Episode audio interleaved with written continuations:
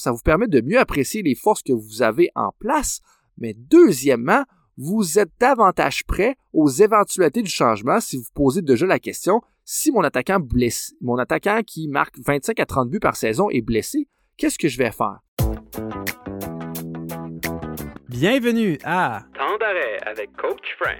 Le podcast idéal pour rester à l'affût des connaissances de pointe et des avancées scientifiques dans le monde du coaching professionnel. Voici votre animateur, Coach Frank.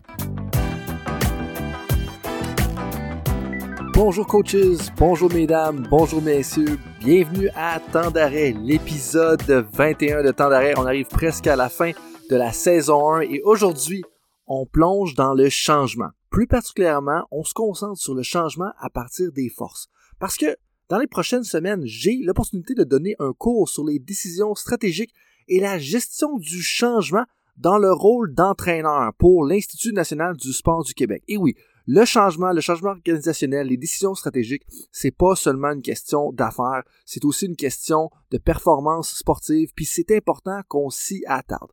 Puis là, on va se le dire, hein, 2020 a amené son lot de changements. Et la question qu'il faut se poser donc, c'est quelle est la meilleure perspective à prendre pour bien s'adapter au changement, pour pouvoir ressortir encore plus fort de tout ça? Comment est-ce qu'on peut retirer là, vraiment le maximum du changement en, tant qu'entraîneur?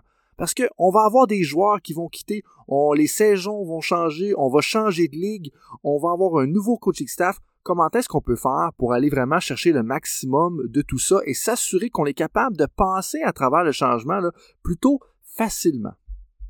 Donc, cette semaine, j'ai l'occasion de réviser plusieurs lectures sur le changement qui ont vraisemblablement occupé une grande partie de mon temps plutôt dans les premières années de mon doctorat. Donc, je vous dirais qu'en 2015-2016, euh, j'ai passé quand même beaucoup de temps à regarder ça, comment est-ce qu'on fait changer et apprendre, soit en tant que personne ou en tant qu'organisation. Et puis, euh, dans mon doctorat en particulier, on a utilisé une perspective qui s'appelle le cadre de référence de la pratique réflexive basée sur les forces. Bon, là, là, c'est assez euh, cumbersome, qu'on va dire en, anglais, c'est très volumineux comme expression, mais c'est plutôt simple quand on s'y attarde et quand on le décompose.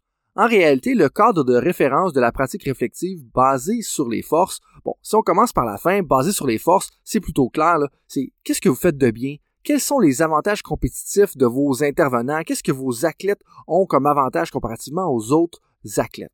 La pratique réflexive, donc la deuxième partie d'expression, c'est combien de fois est-ce que dans l'année ou dans la semaine, vous vous questionnez sur votre propre coaching?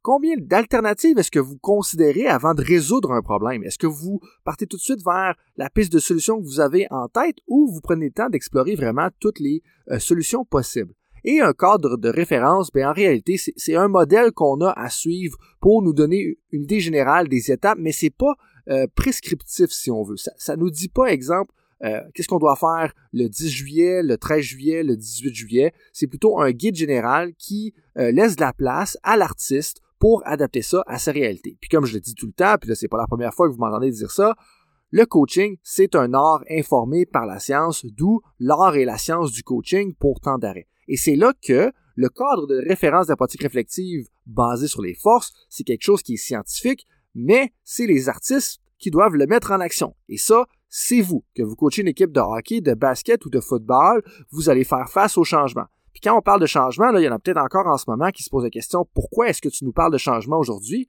Bien, vous avez sûrement déjà eu un gardien tout étoile, un attaquant qui marquait 20, 25, 30 buts par année qui n'est plus avec vous. Mais qu'est-ce que vous faites dans ce temps-là? Comment est-ce que vous naviguez la nouvelle saison? Puis en réalité, comme je le dis à certains entraîneurs, ben, on a des programmes sportifs qui durent à travers le temps. Donc, on parle du Canadien de Montréal, qu'on parle des Mustangs de Western Ontario, qu'on parle du Rouge et de l'Université Laval, dans tout leur sport, le programme traverse le temps. Mais en réalité, chaque année, on a une équipe différente. Et en réalité, aller d'une équipe à l'autre, c'est du changement. Et si on pense encore plus loin que ça, juste à l'univers du sport en général, hein, on s'entend que la date d'expiration des entraîneurs, le shelf life des entraîneurs et des athlètes est plutôt court c'est assez rare qu'on voit des entraîneurs qui vont passer 20, 30 ans au même endroit. Hein. Dès qu'on approche de 3 à 5 ans, généralement, il y a un certain changement qui s'en vient. Et donc, ça, c'est tous des exemples de changement. Qu'on parle de perdre son attaquant toute étoile qui marque de 20 à 30 buts, qu'on parle de changer son coaching staff, qu'on parle de changer d'équipe, mais c'est tous des exemples de changement et en tant qu'entraîneur, il faut s'assurer de bien le naviguer si on veut aller réellement chercher les meilleurs résultats possibles saison après saison.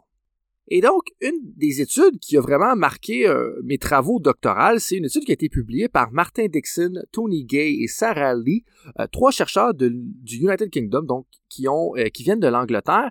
Et puis, ils, nous partagent leur méthodologie et expliquent l'utilisation qu'ils ont fait du cadre de, de référence pour la pratique réflexive basée sur les forces avec Sir Clive Woodward, qui, en autre le fait que c'est un chevalier ou un sir si on veut, qui a gagné la Coupe du monde de rugby avec l'Angleterre en 2003 et qui a surtout été au cœur de la transition euh, du rugby amateur au rugby professionnel. Donc c'était quand même particulier à l'époque où est-ce que euh, le rugby passait de bon, on est plutôt amateur, on n'a pas nécessairement des ligues professionnelles, on on n'a pas des athlètes payés à avoir tout ça et il fallait que bien entendu ils performent à la Coupe du monde parce que pour comme vous pouvez probablement le sentir à travers les épisodes, euh, le rugby en Angleterre c'est quand même assez important. Ça, ça ne dépassera jamais le soccer, mais on s'entend que ça occupe une place importante dans la culture anglaise. Et donc quand ils ont travaillé à l'époque avec euh, Martin Dixon, Tony Gay et Lee, quand ils ont travaillé avec Sir, euh, Clive Woodward, euh, l'idée était d'utiliser une approche basée sur les forces pour faire face aux changements.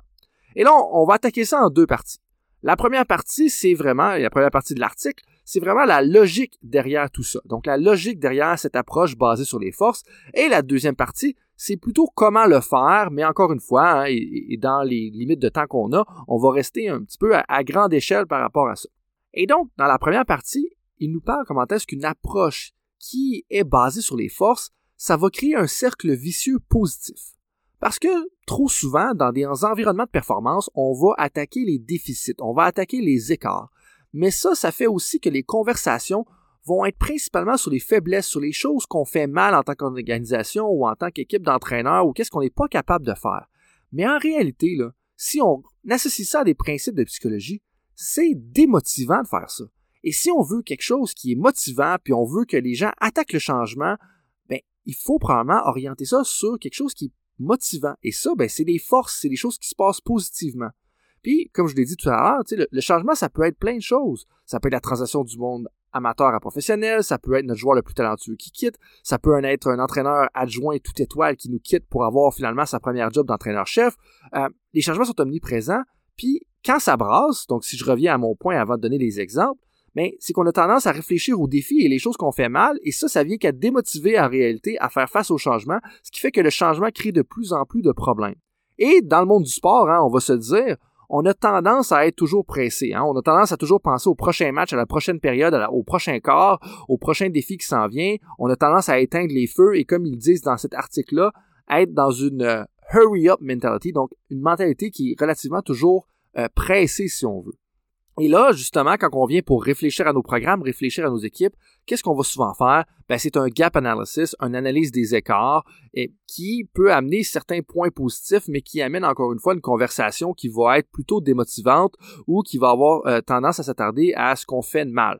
Donc, il y, a vraiment deux options. Est-ce qu'on veut avoir du questionnement qui est orienté sur nos écarts ou on va avoir des conversations qui sont orientées sur nos forces pour s'assurer de les consolider et les amener au prochain niveau? Bon, pour ceux-là qui suivent un petit peu euh, mes écrits et ainsi que mes publications, ben, vous allez rapidement comprendre que l'approche que je préconise et dont plusieurs psychologues du sport d'ailleurs préconisent aussi, c'est une approche qui est basée sur les forces. Parce que en réalité, la question n'est pas de réparer ce qui ne marche pas, mais plutôt d'optimiser ce qui fonctionne bien. Et moi, j'ai tendance à dire que des fois, on devrait passer plus de temps à consolider nos acquis et à optimiser ce qui fonctionne bien plutôt que de chercher toujours à corriger ce qui ne fonctionne pas parce qu'on ne peut pas soudainement passer d'une équipe qui est en moyenne à une grandeur de 5 pieds 8 à une, équipe qui est en moyenne une grandeur de 6 pieds 2. Mais ça, c'est juste un exemple. Mais en réalité, si on a une équipe qui mesure 5 et 8, qu'on s'attarde sur le fait qu'on mesure 5 et 8, ben, ça va pas faire de nous une meilleure équipe et ça va probablement être démotivant. Donc, commentaire est-ce qu'on peut faire pour optimiser cette force-là ou optimiser euh, cette caractéristique de notre? Bien entendu, là, c'est un exemple qui est très simpliste, mais juste pour représenter plus visuellement pour ceux qui sont à l'écoute aujourd'hui, euh, comment est-ce qu'une approche qui est basée sur les forces peut être un avantage? Et donc là, je vous entends tout de suite venir, là, mais OK, c'est bien intéressant, François, tu nous as convaincu qu'il faut vraiment se concentrer sur les forces, mais comment est-ce qu'on fait ça? Eh bien, euh, ce que Dixon et collègues recommandent, c'est de le faire en quatre étapes. Donc, avoir quatre grandes phases pour s'attaquer à la gestion du changement selon leur modèle. Donc, la première phase, c'est apprécier. La deuxième phase, c'est imaginer. La troisième phase, c'est concevoir. Et la quatrième et dernière phase, c'est agir. Donc, quand on parle de la première phase, apprécier, il faut se poser la question, qu'est-ce qui est positif, qu'est-ce qui est fructueux en ce moment? C'est quoi les talents, les dons, notre identité, nos rôles, nos responsabilités pour vraiment bien comprendre c'est quoi notre parcours personnel, nos aspirations et comment est-ce qu'on peut utiliser ça pour avancer de l'avant? Donc en réalité, qu'est-ce qu'on a fait de bon dans le passé, puis comment est-ce qu'on peut mettre ça en application dans le futur? C'est un petit peu ça la question d'apprécier. Mais on peut-tu apprécier un peu ce qu'on fait de bien avant de commencer tout de suite à attaquer les faiblesses qu'on a, puis les choses qui limitent notre performance? Et là, quand on en vient à la deuxième phase, imaginez, donc, qu'est-ce qu'on doit faire ou arrêter de faire maintenant qu'on est vraiment conscient de qu'est-ce qui est bon et qu'est-ce qui se passe de bien dans notre organisation, dans notre équipe, avec nos athlètes, avec notre coaching staff? Donc, pour ça, ben, il faut avoir des conversations, il faut demander à certaines personnes de bâtir un portfolio, il faut faire des devoirs, il faut peut-être faire même des études de cas avec notre coaching staff, donc de réaliser un petit peu, OK, donc si on se met dans la peau de 2021 et que tel joueur est blessé, on pense pas que ce joueur-là est blessé, mais advenant qu'il transférait avec une autre équipe, qu'il soit échangé. Mais si on le retire, comment est-ce qu'on pourrait naviguer? Comment est-ce qu'on pourrait opérer? Donc, qu'est-ce qu'on devrait arrêter de faire ou qu'est-ce qu'on devrait commencer à faire? Donc, ça, la première étape, ça vous permet de mieux apprécier les forces que vous avez en place. Mais deuxièmement, vous êtes davantage prêt aux éventualités du changement si vous posez déjà la question si mon attaquant blessé, mon attaquant qui marque 25 à 30 buts par saison est blessé, qu'est-ce que je vais faire? Donc, on est déjà en train d'imaginer la phase numéro 2. Comment est-ce qu'on va pouvoir faire ça mieux ou qu'est-ce qu'on devrait arrêter de faire pour justement avoir des meilleurs résultats advenant que cette réalité-là se produise?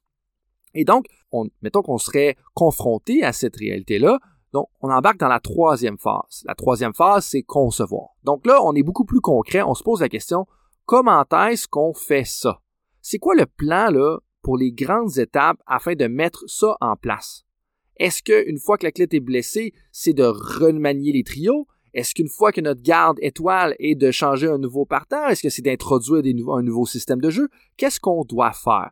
Mais c'est pas de le faire concrètement, dans le sens que c'est de définir les grandes étapes plutôt que de passer dans le minutiae, donc les, les petits détails de qu'est-ce qu'on devrait faire. Parce que ça, c'est réservé pour la quatrième étape. Avant de s'attaquer au plan d'action et aux détails de chacune des choses qu'on doit faire, on peut-tu avoir les grandes lignes de la direction dans laquelle on s'en va avec le changement auquel on a été confronté? Donc, la quatrième étape, agir, la quatrième phase, c'est qui fait quoi, quand et comment? Donc, qui va être responsable? Question qu'on peut être imputable des actions qu'on a mis en anglais.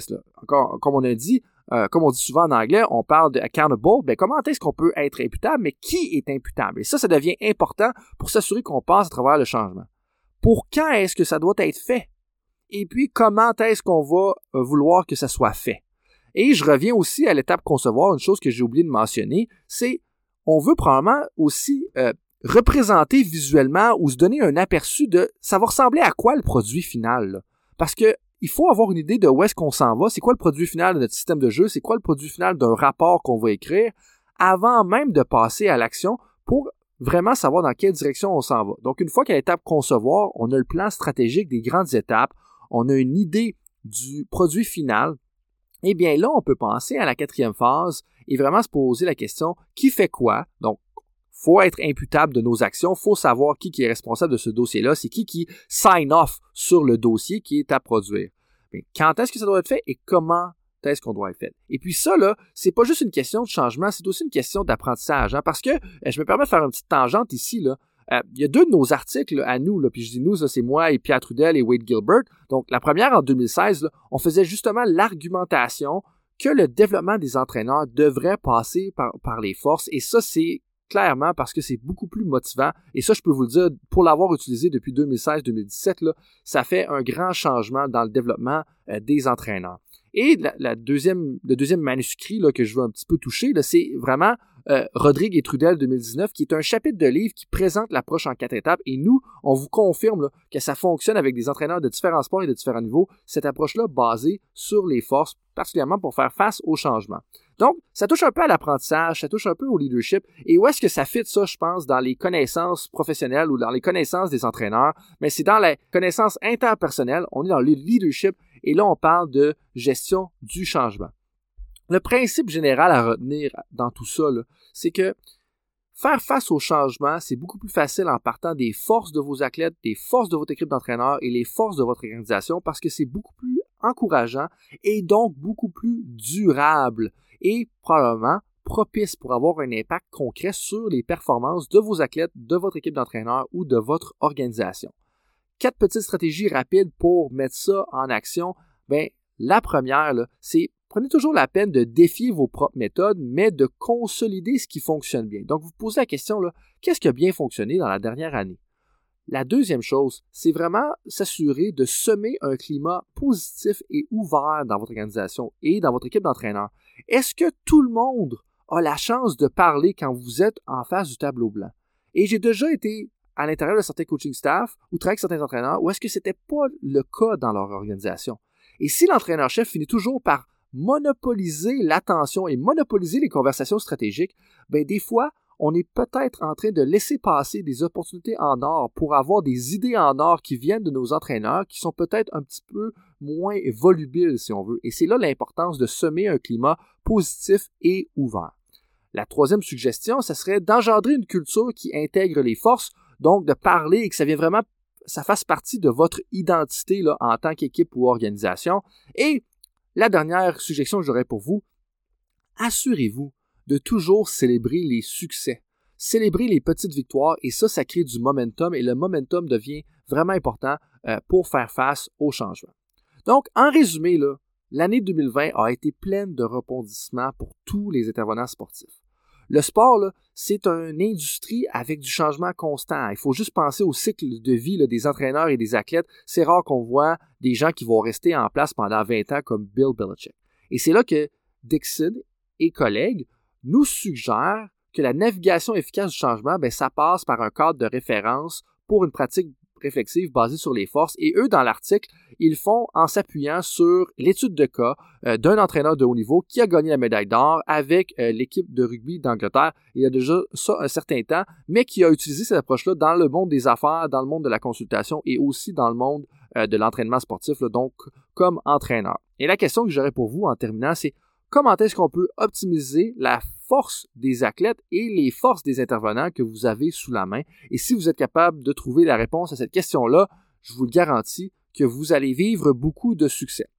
Et donc, ça fait le tour pour aujourd'hui. S'il y en a qui veulent en savoir plus sur les stratégies concrètes pour bien gérer le changement, vous pouvez visiter le drcoachfrank.com, donc drcoachfrank.com. Et s'il y en a parmi vous qui ont des idées de sujets à couvrir pour les prochains épisodes et la prochaine saison, c'est le temps de nous envoyer vos recommandations parce que euh, moi et mon assistant, on est en train de préparer la saison 2 et on a bien hâte là, de voir dans quelle direction ça va s'en aller. Coaches, top performers, merci. On se rappelle que lorsque vient le temps pour votre équipe de changer, il faut se concentrer sur les forces à optimiser.